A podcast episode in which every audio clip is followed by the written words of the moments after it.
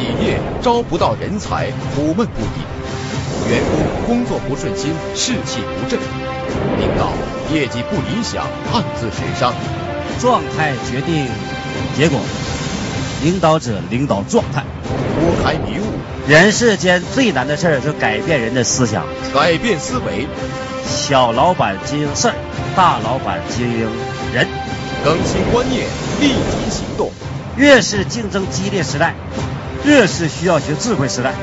学选人之术，悟留人之道，得育人之法，学领导智慧。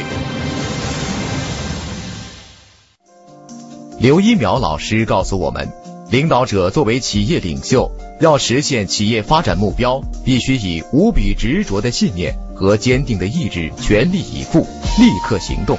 以此传递给员工更大的信心和力量，从而吸引和留住员工。那么，领导者在提高了自身素质和能力之后，该如何教化员工，提高意愿和能力呢？敬请关注第七讲：宏观教化员工的智慧。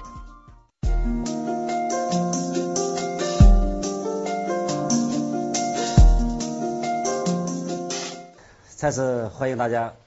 回到时代这个光华管理课的现场，遇到问题你不困惑，知道怎么处理就叫有智慧。写着，遇到事儿知道怎么办就叫有智慧。能不能办好，会不会办，办的程度怎么样，就是能力。写这句话，遇到事儿遇到问题知道怎么办，这就叫智慧。用普通话来讲啊，所以以后你这个学习。以后会学看书，看什么书？看生活化的书。只要这个书上有很多这个太多专业术语、太多专业字眼，呃，有关操作书籍，这书你就不用看或少看了，就代表他写的人没有去操作，没有实践。凡是在实践在第一线的，肯定他是生活化的。所以他只要写出来讲出来没生活化，就代表他没在生活中使用。所以好像很挺很成体系，但实际上在使用上就会打折。遇到问题知道怎么处理。就是有智慧，听着，能不能处理好就是能力。所以有人问我说：“李老师，我的儿子初中二年级，要求我给他买手机，你说买不买？那你要不买，你就是没智慧；买了没买好了，就是没能力啊。简单简单理解。所以孩子上初中二年级，那必须得买手机，想都不用想。有十个同学，九个都有手机，他们互相交往、发发信息、沟通交流。而你的孩子没有信、没有手机，他就被那九个已经淘汰了。所以听懂举手。所以这叫我举例哈，这个智慧点要要学会智慧点，就在这儿吗？所以当你处理不好，那就是能力问题。有另外家长说孩子早恋怎么办？如果孩子十三四岁、十二三岁不喜欢。一个小男孩十二三岁不喜欢女生，代表一件事发育不正常。所以如果早恋是问题，那晚恋是更是问题。很简单的思维，那要学会正正正常吗？所以能限制孩子，能看孩子，要引导。黄河泛滥要怎么样？要去引导。所以咱们在青少年喜不喜欢异性？喜不喜欢？就你十二三岁、十四五岁，对喜不喜欢你班男生女生？喜不喜欢？肯定是喜欢。所以我讲。最简单话，我是用谁都能听懂的案例来让你明白智慧对人的影响。所以今天我们常讲叫四十不惑，不惑的意思就有智慧，发生什么事都能处理完。所以有些老板说，李老师，我感觉一个员工不负责任。所以这个话，有智慧的老板再不会提这个不负责任，因为是人就会负责任，看对谁负责任。这都听懂吗？一个盗墓的、打打杀杀的人，他都对他的组织负责任。所以你说对了。有人说刘老师我不同意，一个员工总迟到，他不负责任。凡是迟到的员工对自己时间都负责任，他感觉晚来半小时对自己有好处，所以迟到了吗？这老板换个思维，也就是你问以后跟我在我身学习，问很多问题要问出一点水准，别开口就问他没有智慧的问题，说员工不努力，员工不积极，没有不积极的人，所以没有这些存在问题，不是人有问题，是你的思维问题，你已经看错了。所以我在即将讲领导怎么用智慧去教化影响人的时候，从宏观到微观，我要讲之前，我要先让你明白这个思维。人就有三个人生有三大风险，第三个风险就是找错伴侣。一个女人要找错伴侣，此生大多就差不多休矣了。如果男人找错太太，三代他们家三代都废了，因为你找这个太太给你生第二代，有没有影响第三代吗？所以找错伴侣非常重要，但还没有比第二个重要。第二个就跟错人。我马上会引出来一件事情：一个老板怎么亲自把身边人杀死？如果老板身边的高层或者主管或者员工不能很敞开心胸给公司提建议，这件事就是杀人，也就是第二条就跟错人，跟错人就完了。但这两个加一起都小意思，就第一个学错东西，听着，人生就这三大风险。最大风险不会超过这三个。那第一个就是学错东西，所以我上午讲了，人和人有差别，就是在头脑，而头脑就是在学东西不一样。你一出生，我一出生都是空白，所以就在咱们童年中、少年和青年中，头脑里装的东西不一样，装的思维不一样。所以很多人跟我学所有课，突然发现，就我感觉我的脑袋跟别人转的不一样，想的不一样，思路不一样。这样差别就是差别在。这个思考点、思维模式、思考方法完全是不一样的，所以我从来不要员工听我话，就像我们不让孩子听我们话一样，不能听，得听谁的话？必须让员工、让孩子听那些成就事业者的话，而成就事业者第一句话必须是要勇敢。所以在家有拼命训练孩子勇敢的请举手，有一位有拼命训练员工、拼命训练员工勇敢的请举手。所以，只要团队员工，只要整体团队员工不勇敢，那就此生休矣，那个团队就废了。所以，勇敢大于其他这些特质。我讲那些其其他，包括你的能力，包括你的这个经验、学历、学识，所以价值观全包括那。没有勇敢就完了。那我说学错东西，就包括小孩从出生，包括咱们员工没学勇敢，而很多人其实企图心就暗含了这个勇敢。所以，男人和女人。一生所有的不幸，就是因为缺少勇敢。而今天很遗憾，他今天没去培养孩子勇敢，没有培养下属勇敢，导致下属都不敢跟老板探探讨这个探讨探索，然后拍桌子跟老板去争论。只要为公司着想，怎么吵都没问题。学选人之术，悟留人之道，得育人之法，学领导智慧。因为我要引出下面这句话：谁有本事用众人智慧，谁必然成就事业。写这句话：谁有本事用众人智慧，谁必然成就事业。所以这句话说完之后，就会把很多老板从这个云端变到地下，而且变到比较扎实。所以一般凡是越听我讲，他就越扎实，像石头一样，然后开始融化，把自我全融化没。佛家讲最高境界是无我，然后因果和当下。所以他上完我所有智慧体系课程之后，最后把他。我最后成了自己思维，但是所有我执我见那些都没了。他开始用众人智慧，也就是谁有本事用众人智慧，必然成就事业。这句话同意的，掌声告诉我。会用，会使用众人智慧。所以，当你不会使用众人智慧，那咱们常讲浑身是铁能粘几根钉。一般的小老板觉得自己很聪明，觉得自己。有呃，咱们普通讲有两下子，有点才华的就用自己脑袋，而成大业者恰恰他就用别人智慧。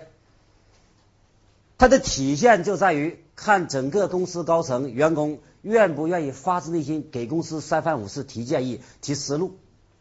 如果能，这公司就生生不息。谁是谁有本事，哪个老板能成就事业，就看他领导二百八十个人，领导两千八百个人，这两千八百人都在不断有新的创意、有新的想法，那这公司就成。所以学完这些，按照这个思路去操作。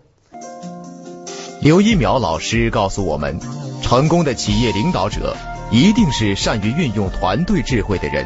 那么，领导者从哪些方面教化员工，才能激发团队智慧呢？那具体表现在什么地方呢？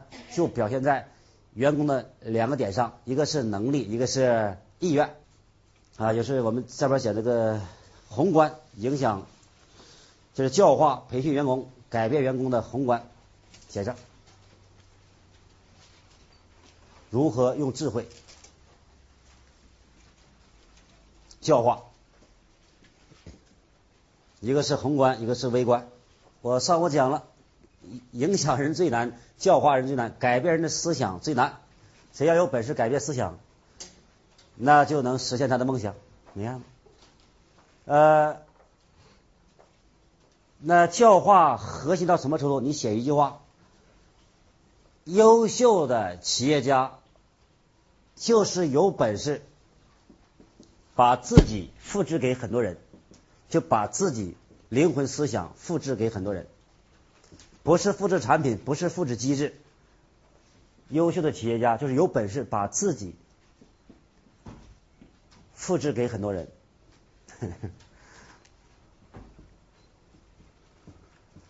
所以今天改变思维不是简单模式复制，不是机制复制，不是那个程序复制，是复制什么呢？是复制老板的思维。呃，假如今天一个老板很有梦想，然后呢，他会花两三年时间把身边六个人也变得很有梦想，而他们梦想跟他一模一样。决定今天我是华山派，我是华山派掌门，那你们六个人没有帮派，后来跟我学习两三年之后，身从骨子里到灵魂深处就认可华山派，学华山剑法，穿华山服装，然后再不离开华山，学华山套路，学华山文化思想。老板就是有这个本事，能把别人变成自己。我以前讲叫借尸还魂，什么意思？就是把自己的灵魂放在别人的身体上。这话听明白的，掌声告诉我。这个就是思维。谁是 哪个领导者，哪个老板，慢慢的往这方面去影响，影响这个思维。假如今天我说了影响三亿人，至少在我身边数十人、上百人，我说完影响三亿人。这个任美妙他说了，他说老师，那我帮你，我今天你要影响谁三亿人，那我今天影响一万人，我影响五万人。他自己都会想，他就会自己去分，他就去想我影响五万人、十万人了，然后别人想我十万人，他说影响一百万人。所以我的思路是我说完三亿人之后，直接复制给很多人，他们很多人想影响很多人，在一起就变成一个思维，也就是把我的思维，我就直接讲啊，把我的思维复制在他们的身上，用他们的躯体肉体来执行我的思维，就听懂举手。所以如果你是一个领袖、一个领导和老板，慢慢的、慢慢往这个方向去，我们说修为、修炼、去引导，那就代表已经开始入门了。如果到一定阶段，就算上路了，发展好到极致。所以你有本事让三千个人跟你一样有梦想，或者他没梦想，他本来都不知道干什么，但是突然遇到你，他说对我跟你一样想法，然后三千人跟你一样，三千人跟思维一样，梦想一样，然后行为不一样，性格不一样来做事儿，这就是教化。所以教化的境界就在这儿，改变改变这个思维。通过刘一苗老师的讲述，我们知道。优秀的领导者能把自己的思维复制给很多人，从而影响教化更多的人。那么，要从宏观上取得良好的教化效果，领导者该如何看待员工的意愿和能力呢？那具体体现在什么地方？员工要教教化人，员工就两个问题，一个是能力，一个是意愿。那你们猜猜看，能力重要还是意愿重要？哪个对团队影响比较大？觉得是意愿的，请举手。好，手放下。但实际上，大多公司主要培训员工什么？你看，这真简单。我上后反复讲时间，你用反了吗？意愿这么关键，而你去没去抓。后来我问很多人，后来他们不知道为什么。后来他们突然间明白了，他说：“老师，我明白了，因为能力有形很好抓，意愿无形很难抓。就像很多老板把主要时间精力。”我实实话问各位，呃，你们在座各位把大多数时间是用在优秀员工身上，还是有问题的员工身上？大多数放哪儿？啊，实际放哪儿？你上一上班处理问题不是吗？大多数老板发展不好的老板，就是花很多精力去处理问题，或是直接讲把很大精力放在。不优秀的员工身上，而公司百分之八十利润都是优秀员工创造的。那个成功者怎么做？成功者，你看公司那么多问题，他都不着忙不着慌，他就把百分之八十精力用在优秀员工身上，然后剩下百分之二十没事了处理处理问题。能听懂？听懂就说，是用反了吗？所以你看这个思维，很多我说你反弄反吗？时间用反了，思维用反了。明明知道有意愿了，还没培意愿去培养能力了，而拼命训练员工能力。而你还去训练，这都是不知天高地厚。所以，那我们来看看第一条，怎么看有没有意愿？怎么看一个人有没有意愿？怎么看人有没有意愿？你来来，先说。就是要行动。就是就像你一样哈，立刻站起来，有意愿。对。不错。请坐，答的非常好，虽然不对啊，请说，啊，看潜意识表现，都读到潜意识了，你看他说的话哈，来，请说。积极主动，积极主动，很多老板就以为员工一积极主动，他就以为员工有意愿呢，就被这蒙了，都很很无数老板被员工蒙骗了，就说。工作状态，来，请说，后边这位男士，他就开始写诗了。什么叫意愿呢？怎么看呢？那些都有点意思，但都看不明白，而且无法操作。学选人之术，悟留人之道。得育人之法，学领导智慧。写上，提出他提出问题，同时提出解决方案，就叫有意愿。其他都是这句话的注解。已经理解了，陈先生，能理解的啊？这理解这么快吗？呃，咱们拿个餐包来，包用一下。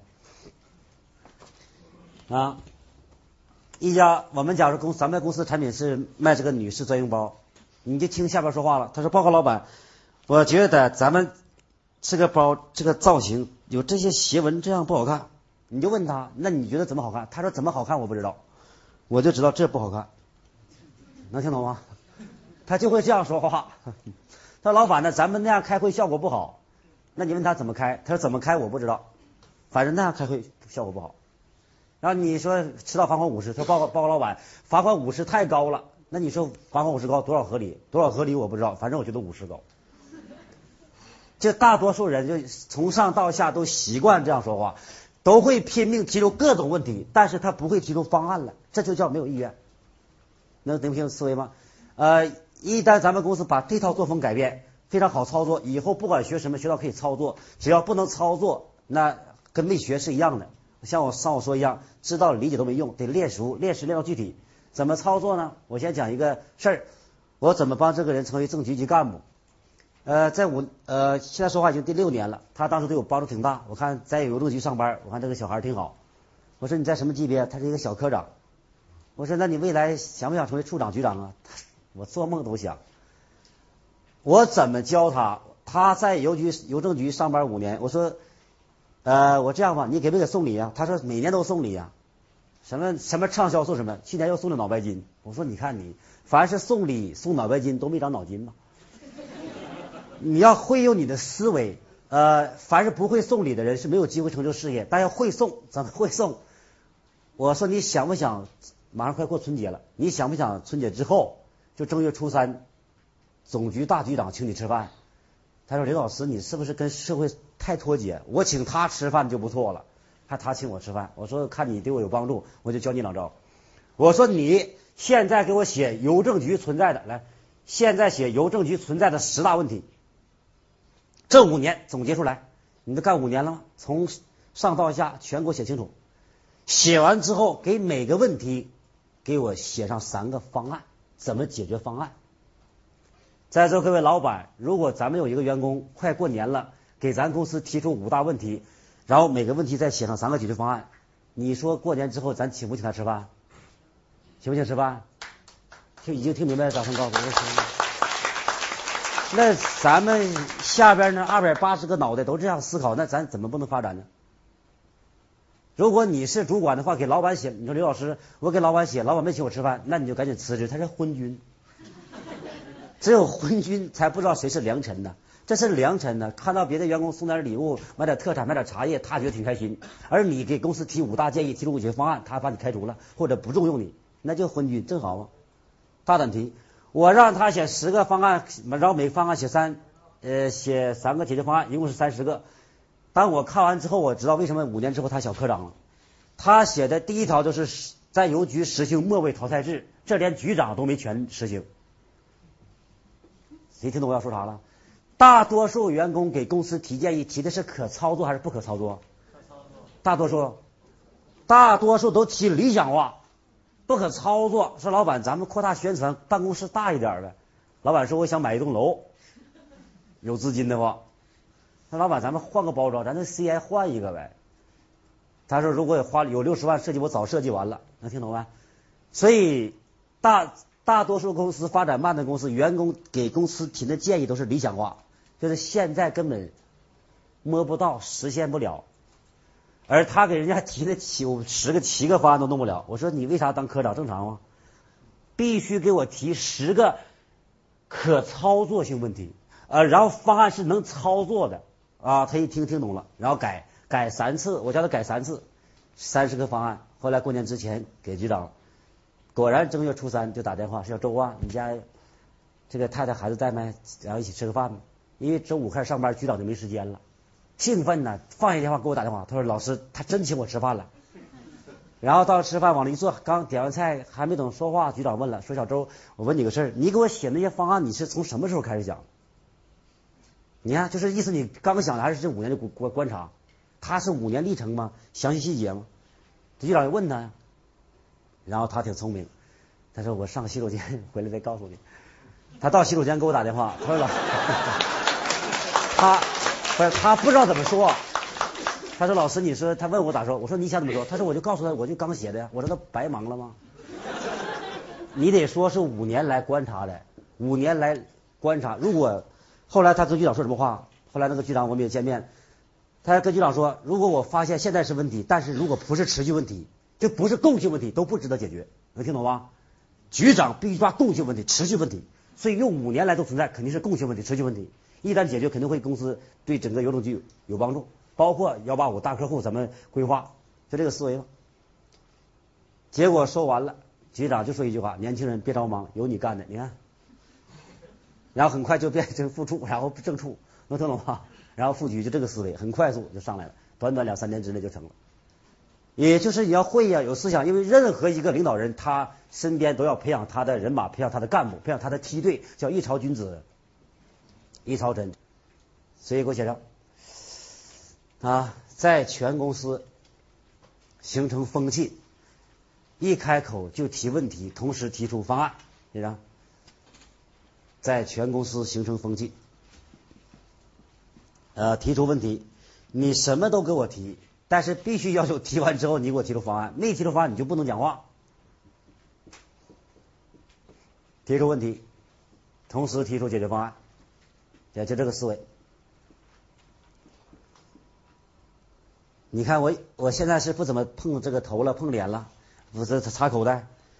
我所有改变都是来自我们斯巴达战士，我们身边员工给我提醒。以前吧，以前我讲课动不动就动头，就挠头，弄弄抖。后来有人提醒说：“老师，你别老挠头，我看你一小时挠九次。”他告诉我了，他提出问题了，他没告诉我怎么不挠啊？我上去还是动。后来有一个，这个刘佳一告诉我，他说：“老师，你下次讲课你双手拿麦克风，你这手在里边，这手在外边，这样的。你看我这样拿的时候挠不挠头了？没手挠了。能听明白？掌声告诉我，就这个思维，哎，所以非常细微之处啊，这改变的方式来自这些点，就是提出很细微的方案，那就是最有杀伤力、最有生产力啊。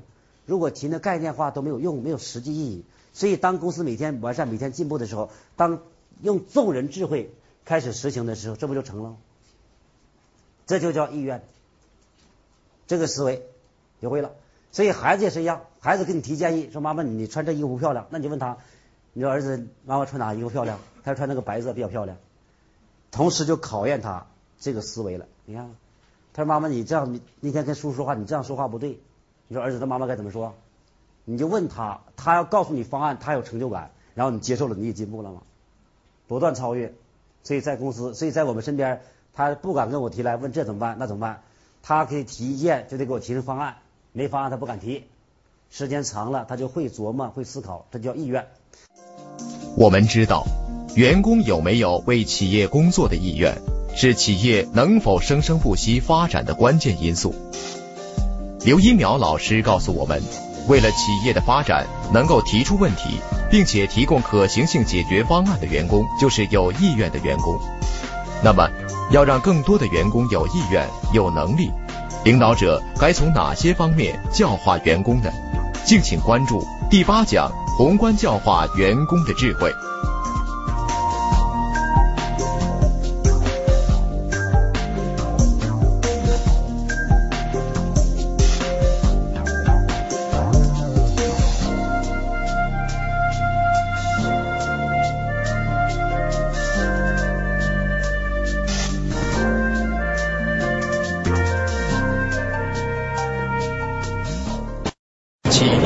招不到人才，苦闷不已；员工工作不顺心，士气不振；领导业绩不理想，暗自神伤。状态决定结果，领导者领导状态。拨开迷雾，人世间最难的事儿就改变人的思想，改变思维。小老板经营事儿，大老板经营人。更新观念，立即行动。越是竞争激烈时代，越是需要学智慧时代。学选人之术，悟留人之道，得育人之法，学领导智慧。我们知道，员工有没有为企业工作的意愿，是企业能否生生不息发展的关键因素。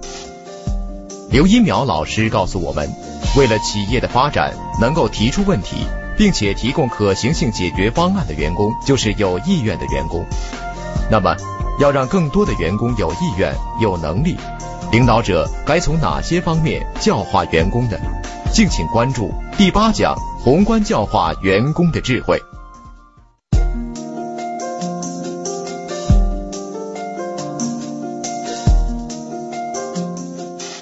再次欢迎大家回到时代这个光华管理课程现场。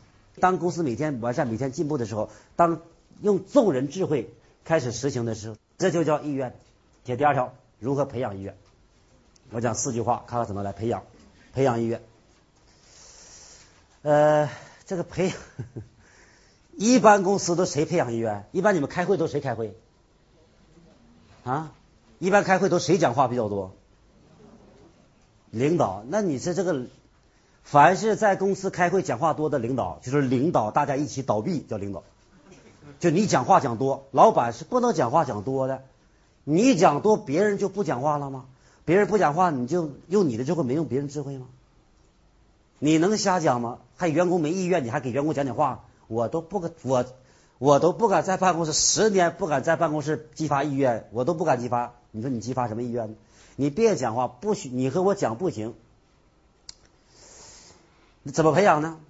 第一，由行业，由行，由这个由社会成功人士，由社会上成功人士，什么意思？什么叫社会成功人士？咱们公司二百八十个员工，呃，就假如说时代光华吧，时代光华咱们二百八十个员工，呃，你要想让员工有意愿、有斗志。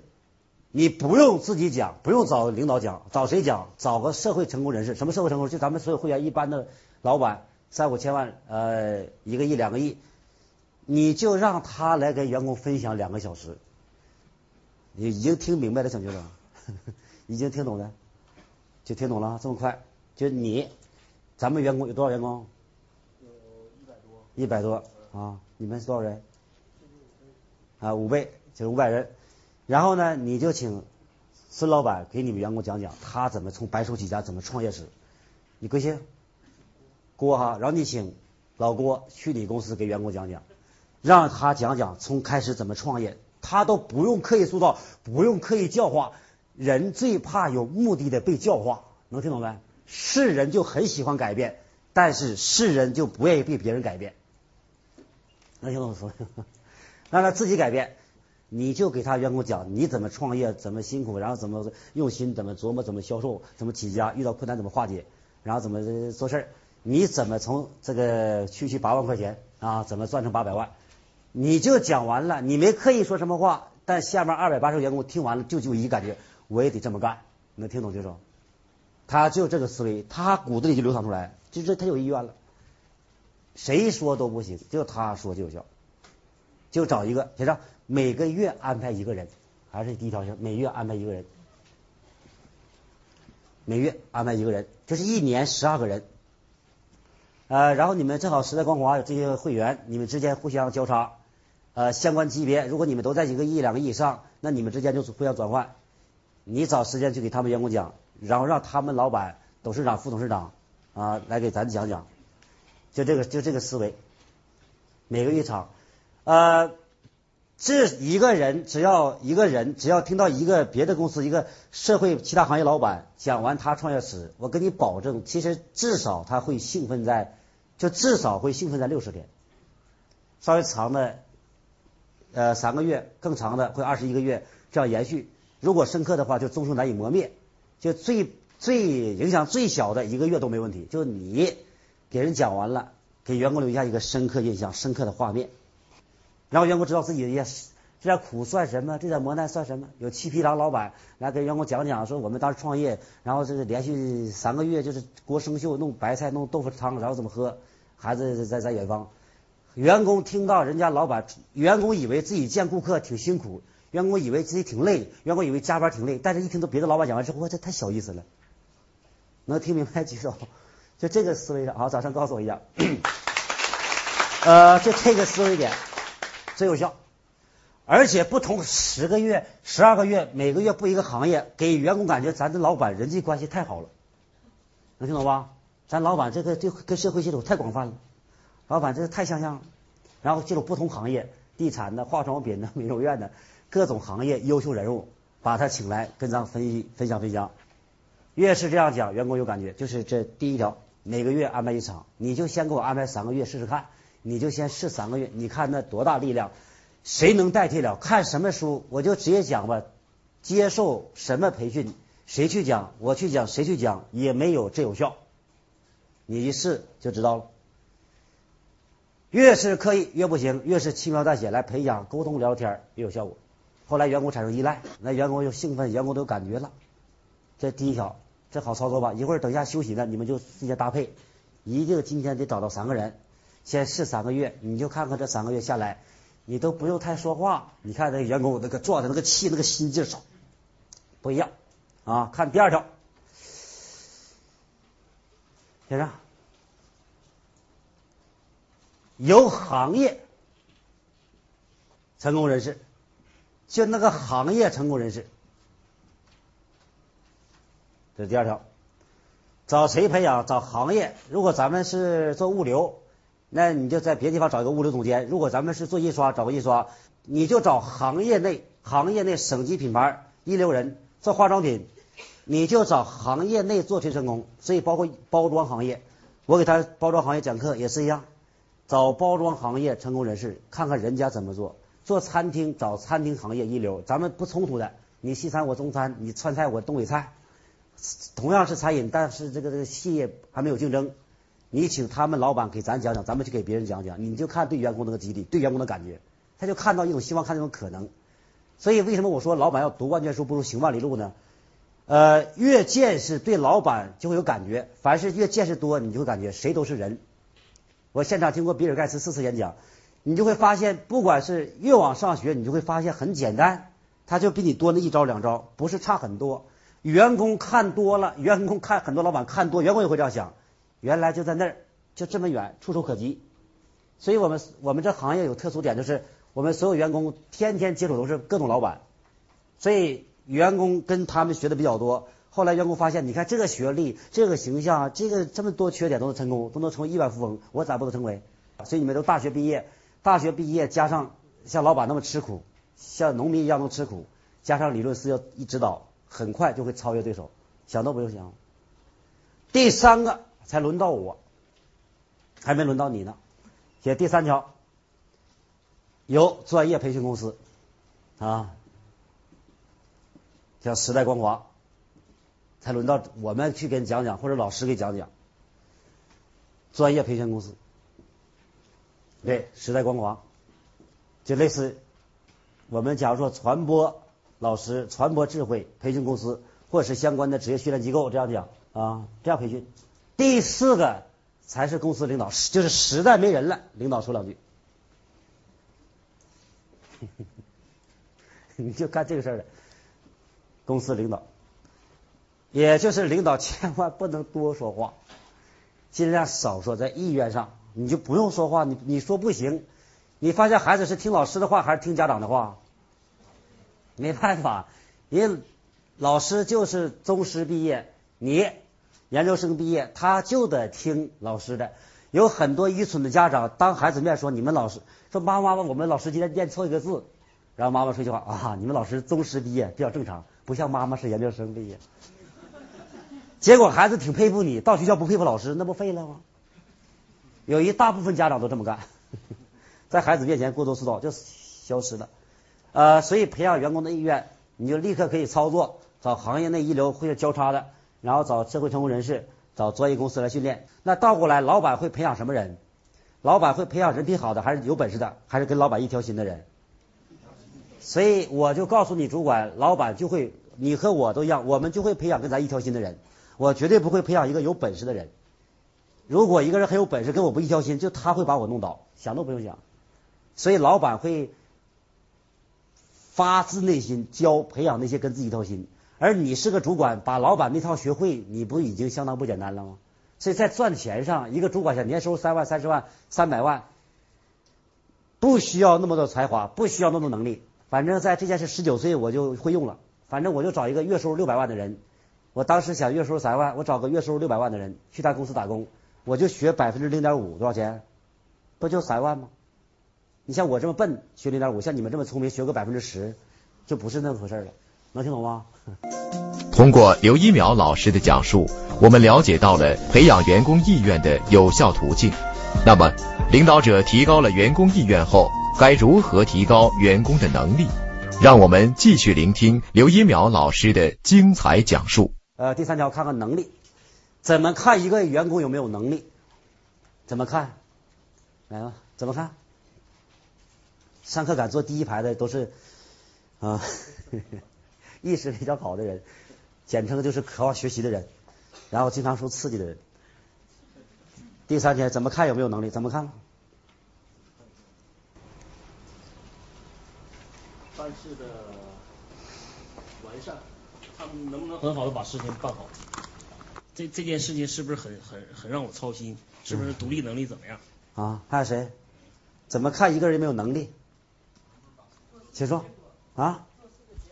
结果什么意思？结果怎么样？怎么看一个人有没有能力？哎，请说。在一般人没有做成一些事情，他能独立做成。啊，他他能做成，别人做不成吗？这个能力判断，公司出现亏损，就是这个方面出问题，考核出问题了。这很简单，单个员工他没帮公司赚到六千，你给他六千就赔钱吗？单个来算，单个来核算，很简单的事了。要不然公司怎么会亏损呢？就是没判断能力怎么回事？那什么叫能力呢？先生，学选人之术，悟留人之道，得育人之法，学领导智慧。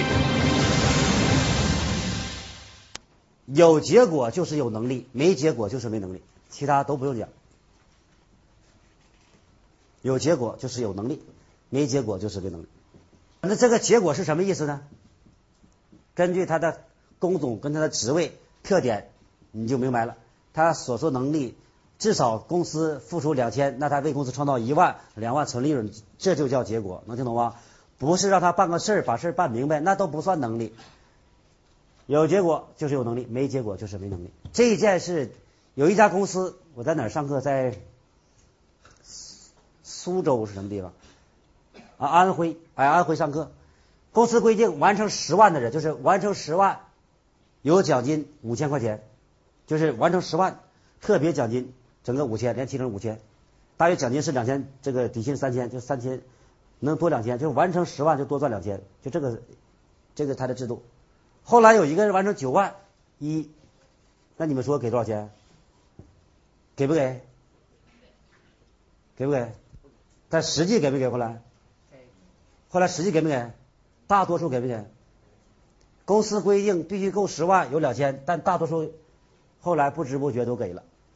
后来看到一个人风里来雨里去，那天天加班，孩子生病都没回家，啊，父母亲生病没回家看，这天天的忙做事儿。后来人家说没有功劳还有苦劳，就这一句话，老板就迷糊了。这简称妇人之仁。分配上，所以凡是老板觉得在分配上说他挺辛苦、挺付出的。一看真不错的，然后给些奖金，然后开始动摇，结果员工就开始明白了啊，没完成十万也有一千八，所以没完成十万也不是那么严重了。所以是公司那个分配机制、奖励机制，我直接讲就是我们的薪酬体系有问题，最后导致出问题了。那什么叫薪酬体系呢？在这儿我跟你说一句话，怎么来拉动能力问题？学生，例如，你先例如哈。我说一句，我这句话一说，百分之八十公司的薪酬体系都会调整。就你们现场，我不用问，都会调整。不调整也没机会发展。第二，例如必须让一部分人先富起来。这句话是谁说的？但是听懂的人不多。就你们公司那个一个文员一千，然后最高收入才一万，也就是最高和最低的比才有十倍差别，那这公司还能有机会发展吗？很多公司连五倍都不到，就是最高的五五千，最低的一千，五倍，那能这就没有机会发展。所以我一般给很多公司近距离咨询，跟老板这个做顾问。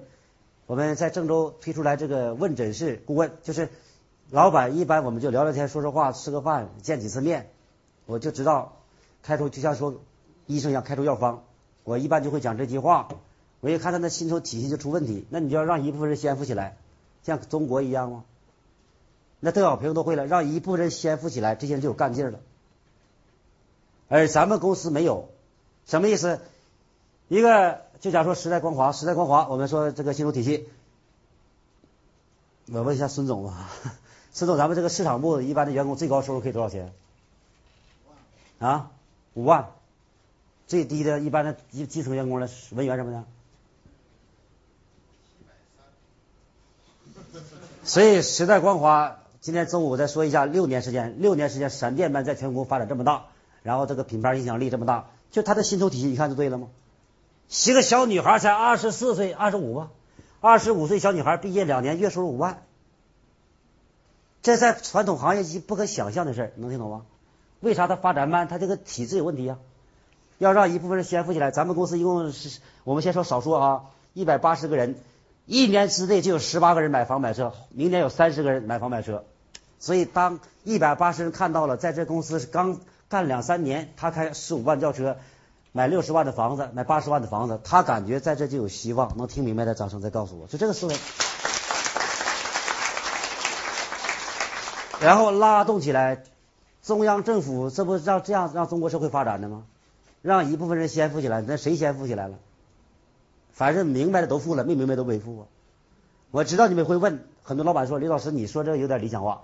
我们一个文员一个月一千八，然后啊七百，一千八，然后他五万，那这不不公平不平衡啊！他开始有意见呢，会不会？财务有财务总监会不会有意见？什么意见都来了，这儿跟你沟通，那交流，每次上课都遇到这样问题，所以今天在这儿，我是以能力来角度来告诉你，回避这事儿，必须这样来做。来引导员工以结果为导向，呃，我们也是一样，在十年来，我们有一次员工也是二十三岁小女孩，这个海军女兵出身，在深圳才两年，最高收入也收入一万八，最高收入两万六，一个月收入两万六。那个财务总监在深圳都混十八年，才三千五，你想想他平不平衡？他怎么可能？这公司什么制度啊？后来被我听见了，我听说你觉得不合理，他说就是不合理吗？啊，财务总监都跟你混这么长时间，我才三千五。我说你要觉得市场部赚钱多，你现在就去做市场部，能听懂吧？所以老板要学会思维，不要在内部做思想工作。凡是老板跟员工老做思想工作都有问题，要用机制来调整。他说那有什么难？去市场部就市场部，结果去了不到一个月回来了，说 那个我做不了，我还做财务总监呢。我说既然如此，以后就没有意见。有意见，你什么时候想不明白，什么时候觉得不平衡，立刻去给我去做市场部，你去给我做挑战的。人家月收入两万六，人家付出强大挑战，没黑天没白夜，就像我们这个孙董事长刚才说，呃，时代光华员工一样，你看他付了多少，承受多少压力，连底薪都没有，所以有个这么高的收获，你敢吗？你有那本事吗？他一听啊，怎么回事，我后来我说你记着啊。我就在网上发布一个信息，我能招三个财务总监，但是我发三百个信息招不到一个市场高手，能听明白就说，听明白了吗？得这么来看来平衡。后来连个文员又不公平，文员一千八又觉得有意见，我说你去给我做市场，我在网上发布一个信能来一千个文员，你跟我讲什么？是你你的价值是我定吗？是不公平，是市场来定啊。所以公司要大胆定出这种，尤其刚开始创业上升公司必须拉开档次，就要有高收入，就是创造贫富差距，能明白吗？然后公司才有裂变，平衡就是死亡的意思，平衡不就不动了吗？平衡不就不动就死了吗？就是倾斜吗？倾斜。有人说合作要公平，那开玩笑，所有合作都不能公平，还用说吗？公平就死亡的意思吗？能公平吗？所以合作开始也不公平，但你说结束结束更不公平，什么公平啊？怎么能谈公平？不要想在商场上不要想这些少事儿。那怎么来培养能力，先生？如何培养能力？我有一次有一个销售总监听我讲这话，上台跟我辩论，至少辩论将近半小时。他说他不同意我的说法，他说我就不同意，有能力就是有结果他才有能力。什么意思呢？他说有一天我去拜访顾客，一个大的就是半直销公司，也是有店面销售，韩国一家公司，我是他公司三整年顾问啊，从三个亿现在变成十二亿，呃。他去，他说我去见客户，我都顾客都拿出来钱正在买单，突然间接个电话，顾客电话里吵架，生气了，啪把手机摔了，后来没买。你说刘老师，你这怨我吗？你 你说怨谁？他说的有有没有道理啊？他说的非常有道理，虽然不是人话，说那句话。我说什么叫能力？能力就是当顾客发火，你再把他摆平，这叫能力。能听懂没？不是顾客发火，今天发完火了被买了，是跟是就等于突然间被打断，被别人影响，后来没给你买，你觉得是不是你能力问题？是突发事件，能力就是意思专门处理突发事件，这叫能力，能听懂没？处理正常事那还叫能力吗？听懂记住，处理正常事不叫能力，处理突发事才叫能力啊。后来说那你教我试试看吧，我说我现在就教你，我看你挺有意愿的，我说。结果我当场告诉他，顾客准备买化妆品，买一套，人家花一万八买进整个化化妆品，正准备买，突然接电话生气了。我说你当时怎么处理的？他说当时我就走了。我说不走，人家这这他生气挺挺没面子呢。有一次我没走，他说有一次有员工没走，被顾客骂出来了。他说我生气了，你看发火你不知道，你还不走，又把他骂把他骂出来了。你看，我说你看你就缺少智慧，以后你们也是一样。咱们跟别人谈判、销售、沟通，遇到困难，遇到发生突发事件，他发火了，突然接电话，啪，手机很生气，那这个时候怎么办？我就告诉我们斯巴达站就这样，稍停个几十秒，然后就问他，张总，刚才你发火生生霸气，是不是怨我？因为我引起？那顾客会咋说？顾客怎么说？啊，跟你没关系啊，那没关系，我等你一会儿，就这么两句话嘛？这给顾给顾客感觉这小孩非常懂事儿，能听懂吗？然后非常懂得分寸，哼，然后还把他引导住，最后他最后他还道歉，很很抱歉，你看失礼了，在你面前挺失身份的。刚才多少了？你说两万八啊，两万八来买两万八，本来说一万八嘛，这个时候说，啊，这个时候说他就会了，要不然他不会吗？就是能力是这样意思，所以有些时候。于老师，我不同意啊！我去敲门，顾客正发火，让我滚，那你知咋办吗？我说你怎么办？那我就走了，不是走就滚了，那不是吗？我们斯巴达战士都会这样训练，去敲你们，你让我们斯巴达士滚，他就会说一句话，他说刚刚从别人那滚来，然后就微笑的看你，是这么回事？如果再说深，你就告诉老板说你成功也这么成功的，今天我烦你，你过去也烦过别人，说什么？能听懂这句话吗？而越是老板越喜欢这样员工，非常简单。刘一苗老师告诉我们，做事有结果、能为公司创造利润的员工，就是有能力的员工。那么，企业的领导者该如何培养更多有能力的员工呢？一般都，你们在公司谁培养能力了？又谁？你，你说你有啥能力？我知道很多就老板培养能力，这个老板累了。关员工喜不喜欢开会？现在？你看他，一看就员工。有人连头都不愿摇了，摇都不愿摇，那废话。我是从海南问到新疆，从上海问到西安，都没问到愿意开会的人。然后还老板还天天开会。公司最大的工作，公司最有价值的工作就是开会，因为是一群人做一个事儿。而非常遗憾，把这么重要的事儿弄明没弄明白。我稍微说两条啊，开会的事儿。呃，那谁来培养能力，跟这有关系。写第一条，好，第一条，由公司谁？什么总经理？总经理经常被员工修理的总经理。那经理老讲话，谁老讲话？员工说：“张总啊，你都说三年了这套话。”事实也如此，他都忘了说很多次了。他老给新员工讲，这老员工都听三年了吗？他真不想听，这耳朵听的 都成 L P 三 P 四了。所以想，由公司当下最懂的人，呃，例如市场要我们开会，那这个月第一名他懂不懂？这个月第一名懂不懂？这个月前三名懂不懂？那前三名最懂！那你说咱们讲啥话？我这十年开会都这么开，今天开会啊，我说 今天开会前三名，马英第一名，我们有请马英跟大家分享一下，对不对？李明慧第二名，请李明慧讲一下。就这个事情，陈清华第三名，我们请前三名给我们大家分享一下。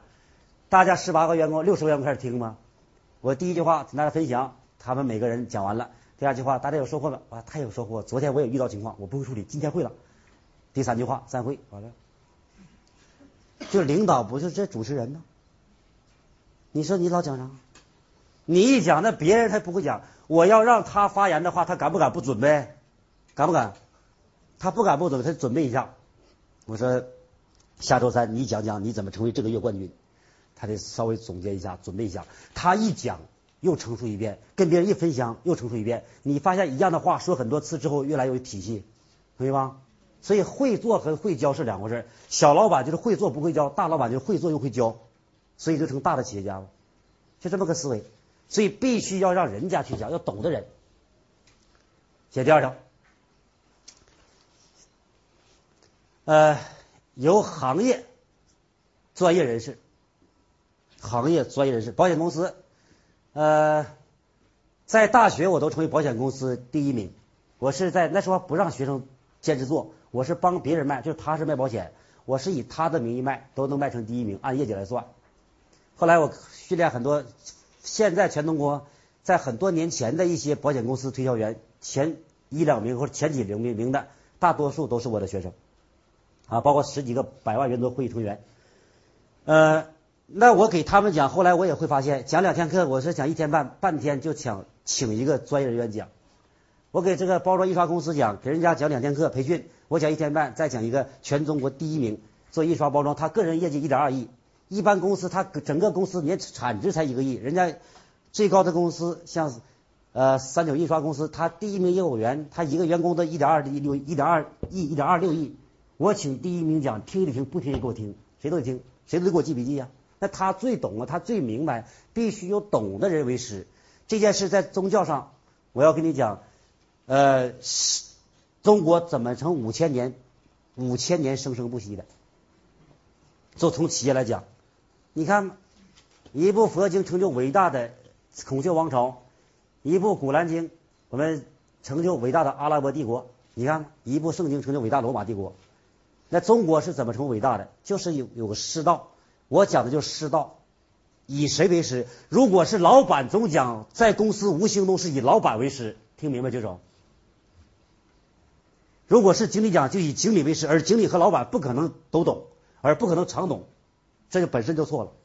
所以师者不是以高低身份为师，师者是以懂为师。这句话听明白？掌声告诉我啊！表面上是犯小错，其实犯天大的错误。不懂得天道，不懂得师道，不懂得孝道，任何公司必须靠孝道来稳定，靠师道来发展。一个公司师道理顺了，就会生生不息。所谓师道，今天我们不断跟优秀人学，自然就往前超越了。看第三条，才轮到谁？专业培训公司，领导能力不够，我来培养培养，就这儿，就这意思吗？专业培训公司，第四个才是公司领导，你还在我后边，实在没人了，领导说几句话。像第四个，公司领导，公司领导实在没人说两句话，培养培养。这个大的方向，我想宏观上你把这些抓住了，就这四句话，能力和意愿，员工不会有第三个问题，就两条问题，就能力和意愿，非常简单的事儿，不会出现第三个，任何员工不会出现三个问题，你就不要往复杂想了，什么时候比较简单？这是宏观上。通过刘一苗老师的讲述，我们知道，领导者教化员工要想取得较好的效果，首先要从宏观上培养员工的意愿和能力。那么，具体到可操作的细节，领导者又该从何处着手继续教化员工呢？敬请关注第九讲：微观教化员工的智慧。